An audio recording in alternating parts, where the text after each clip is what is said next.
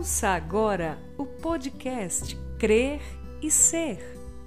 Um devocional diário para toda mulher que deseja crer para ser, segundo a maravilhosa vontade de Deus.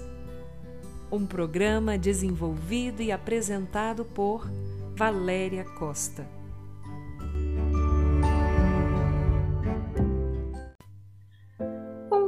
Dia na graça e na paz que vem somente do nosso Senhor e Salvador Jesus Cristo. Que honra e que privilégio é poder estar com você em mais esse dia. Esse é o seu devocional diário Crer e Ser, e eu sou Valéria Costa. E disse-lhes: Vinde a mim, e eu vos farei pescadores de homens. Evangelho de Mateus, capítulo 4, versículo 19 pescaria maravilhosa. Quando eu leio Gênesis 1, 28, vejo ali a intenção de Deus ao nos criar. Ele nos abençoou e nos deu a seguinte incumbência: frutifiquem e multipliquem. Esse é o propósito do Senhor ao nos trazer a essa terra como indivíduos.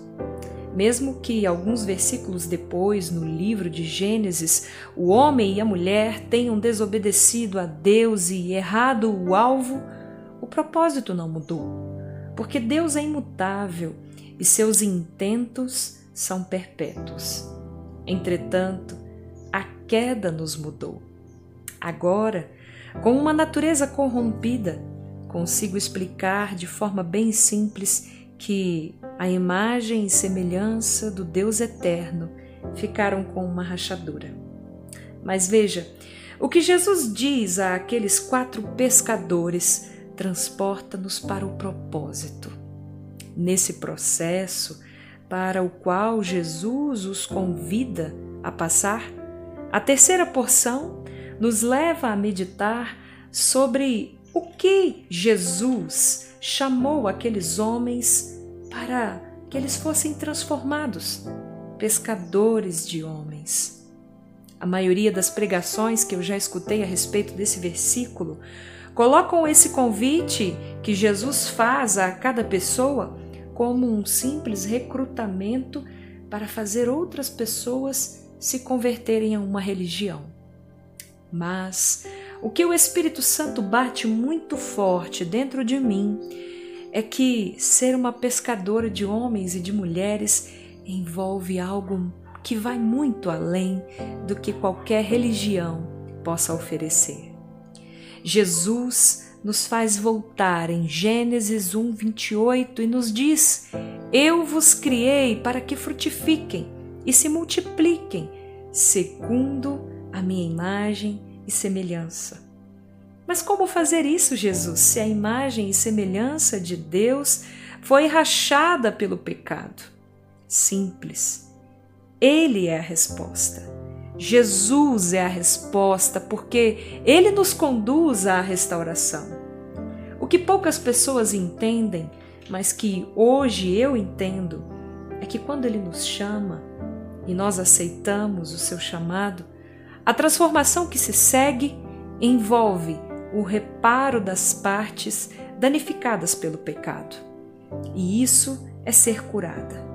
Isso é ser restaurada por Deus. Jesus, minha amada, não faz comparações inúteis. Ele nos chama para pescar almas. Preste bem atenção. Observe uma pescaria comum. O que acontece é que um peixe vivo ao ser capturado, morre na rede instantes depois.